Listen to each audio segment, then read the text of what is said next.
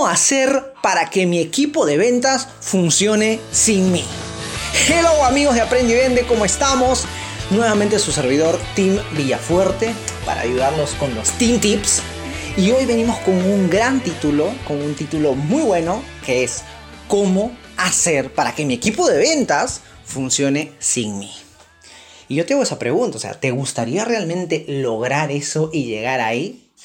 Pues te comento que a través de estos más de 12 años de experiencia que tengo en las ventas, descubrí la forma de hacer que mi equipo de ventas trabaje sin estar yo presente.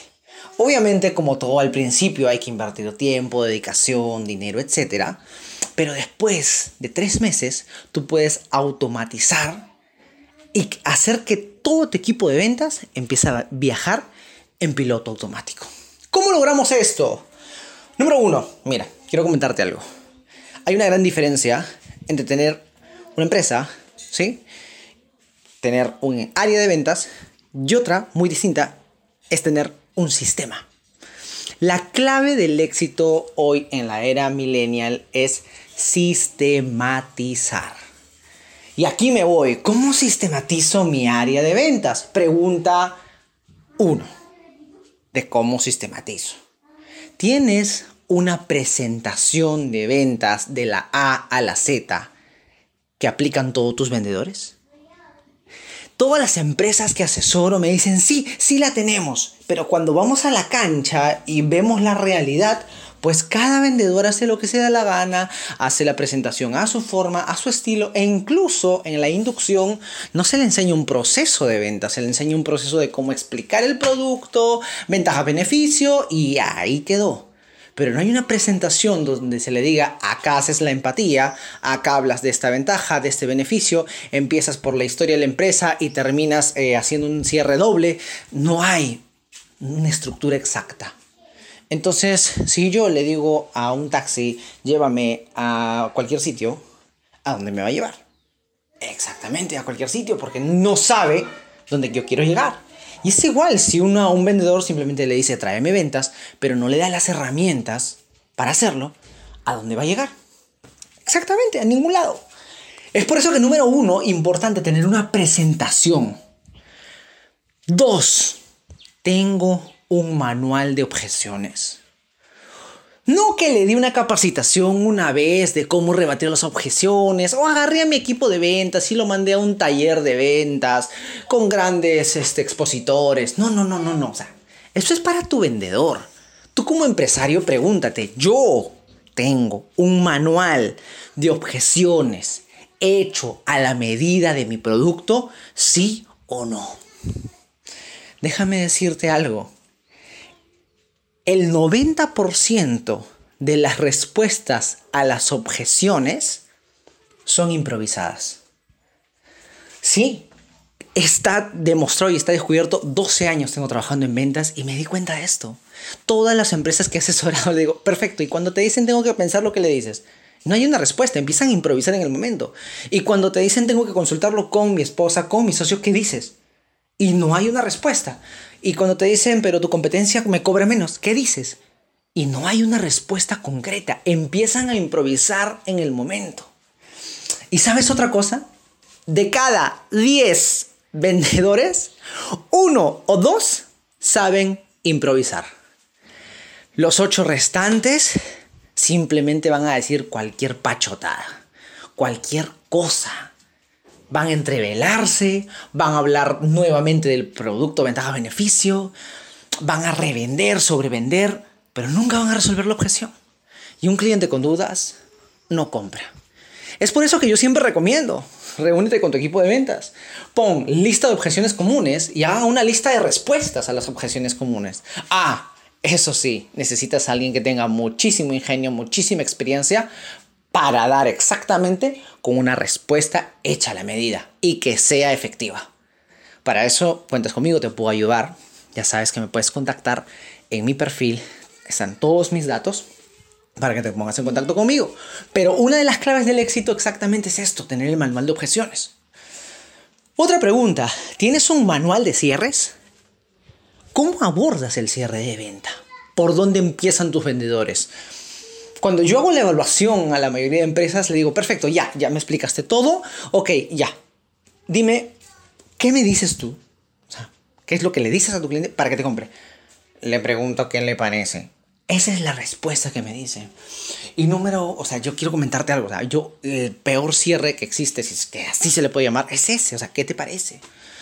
Porque eso no es un cierre de ventas. Eso es preguntarle su opinión al cliente. Si la opinión que él da no concuerda con el cierre de ventas y no te ayuda a la compra, vas a tener que rebatir. Y cuando rebatas su opinión, lo estás rebatiendo a él como persona. Y lejos de convertirse en una venta, se convierte en una pelea. Una recomendación sencilla es, antes de abordar el cierre, pregúntale qué es lo que más te gustó de mi presentación, de mi producto, etcétera. Entonces ahí yo ya tengo un manual y todos mis vendedores saben que al terminar la presentación tienen que decir esto. Pero ¿qué pasa si el cliente me dice, oye, ¿sabes qué? No, me gustó X. Yo aplico otro cierre, que es el cierre de bienvenida. Pueden buscarlo en mis cuentas de YouTube, en Facebook, en Instagram, ¿sí? El cierre de bienvenida. Entonces, hasta aquí si tú no tienes un manual de cierres y tus vendedores están haciendo lo que pueden al final de la venta, ¿cuántas probabilidades tienes de cerrar? Ahora pregúntate, ¿cuántas ventas he perdido porque no tengo esta estructura? Es por eso que yo te recomiendo que tengas una lista de mínimo 6 cierres para tu negocio. Hay no solo 12 ni 21, hay 50 mil cierres, 50 mil distintos y puedes crear uno hecho a la medida de tu negocio. Yo todas las empresas a las que voy y asesoro siempre creo un nuevo cierre diseñado para su modelo de negocio. ¿Sí? Entonces hacemos el manual de las 6 o 7 cierres y los enseñamos a los vendedores. Un vendedor va a intentar cerrar una venta 6 o 7 veces, tiene 80% más probabilidades de éxito que uno que lo intenta 3. Porque recuerda que se nos implantó en el cerebro que la tercera es la vencida y tanto vendedor como cliente creen esta mentira. El cliente, si tú le intentas más de 3 veces, como que se molesta y el vendedor a la tercera ya no quiere intentar una cuarta. Es por eso que es importantísimo un manual de cierres. Y otro punto, ¿Hay un manual de seguimiento? Sí, efectivamente, tanto para que el que me compró y el que no me compró. ¿Qué hacer a la primera semana, a los 15 días y a los 30 días del cliente que me compró? Y qué hacer a los 15 días, 30 días, a la semana de que el cliente que no me compró. El que me compró y el que no me compró. ¿Qué seguimiento le voy a hacer? ¿Hay una guía? Hay un manual donde diga, ¿sabes qué? A la primera semana le vas a mandar esta información de valor, tienes un video preparado para enviarle a tus clientes, tienes una información de valor para enviarle a tus clientes, a los que compraron y no compraron. El que no me compró, ok, después de enviarle la información de valor, le enviaré algo ya que tenga que ver netamente con venta, invitándolo a un webinar, a un test drive, etc. A los 15 días, a los 30 días hay un seguimiento, pues si es que no hay un manual y no hay una guía, estamos perdiendo tiempo, dinero y clientes.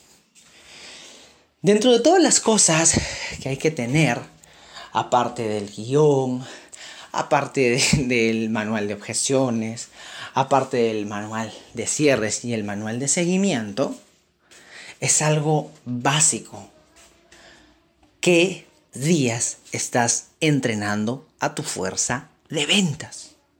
Los días de entrenamiento, de nada a mí me sirve tener un manual si es que yo no voy a entrenar con ese manual.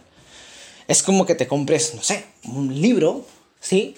Eh, para que te enseñe a hacer dietas, ¿sí? Para mejorar tu, tu peso y tu salud. Lees el manual, pero nunca haces las recetas. ¿De qué te sirvió?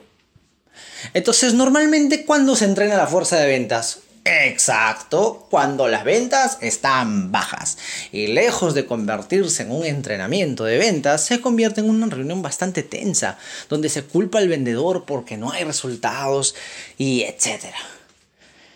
Pero hay algo sencillo como esto.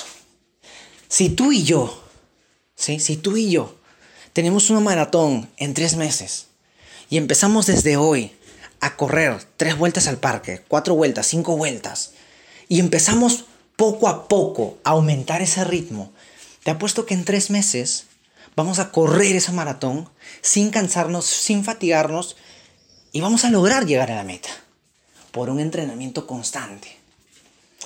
Pero si yo no entreno y tú no entrenas y nos presentamos a la carrera, ¿qué va a pasar? Yo creo que a las dos cuadras nos vamos a desmayar. ¿Sí? Entonces es importante el entrenamiento y especificar qué días son los entrenamientos, el tiempo para los entrenamientos y los temas a tratar en los entrenamientos. He visto muchas empresas que dicen, sí, sí, nosotros tenemos una reunión de ventas. discúlpame, una cosa es una reunión y otra cosa es el día de entrenamiento. No mezclemos las cosas. La reunión y el día de entrenamiento no es lo mismo. El entrenamiento es exclusivamente para eso, para entrenar a tu equipo, donde ellos van a practicar lo que está en el manual. Día 1 del entrenamiento, lunes, eh, nos toca hablar de objeción, tengo que consultarlo con mi esposa. Ese día le dedicamos 45 minutos a repasar las respuestas para esa objeción, hacemos un roleplay y se acabó. A la calle a vender. Miércoles a las 8 de la mañana a 8 y 45 entrenamiento de ventas, objeción, eh, es muy caro. Resolvemos, hacemos roleplay, etc. Y así voy calendarizando. Yo tengo que tener un cuadro mensual de todos los entrenamientos que voy a tener con mi equipo de ventas, fecha, hora y temas a tratar. Cuando tú hagas esto, vas a darte cuenta que tus vendedores se sienten más seguros de sí mismos. Empiezan a vender más. Porque un vendedor no vende porque no quiera, sino porque uno no está motivado y otro no está preparado. Porque un tonto motivado tampoco me sirve. Si tú tienes un equipo profesional para el área de contabilidad, logística, etc., ¿por qué no tienes un área profesional de ventas? Oh, sí, porque no hay una universidad de ventas, si no seleccionaríamos a los vendedores de Harvard, ¿no? Pues conviértete en Harvard. Convierte tu empresa en una máquina de ventas con entrenamiento pero usando todas las pautas que te he dado anteriormente. Entonces recuerda, número uno, número uno, tienes que tener bien clara tu presentación y que todos hagan la misma presentación, ¿sí?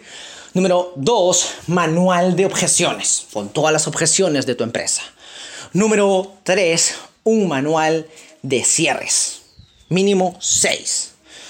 Número cuatro, sí, y yo creo que, bueno, este, el número 4, a mí me encanta. Porque el seguimiento al trabajo que haces significa ventas e ingresos. De nada me sirve salir a la calle, trabajar duro y a todas las semillas que eché no echarles agua. ¿Sí? Por eso el número 4, el seguimiento es importantísimo. Un manual de seguimiento, cómo hacerlo, etc. Y número 5, para que todo esto tenga sentido, entrenamientos fechas, días, horas y temas. Recuerda, mi nombre es Tim Villafuerte, tu coach y amigo. Y ya saben, en mi perfil, vayan, búsqueme en Facebook como Tim Villafuerte, en LinkedIn como Tim Villafuerte, en YouTube Aprendí Vende con Tim, Instagram Aprendí Vende con Tim, y podrán encontrar mis datos para poder ponerse en contacto conmigo si quieres que te ayude con tu empresa, con tu emprendimiento y armar todo esto que anteriormente te he dicho te espero. Y como siempre, te deseo el mejor de los éxitos.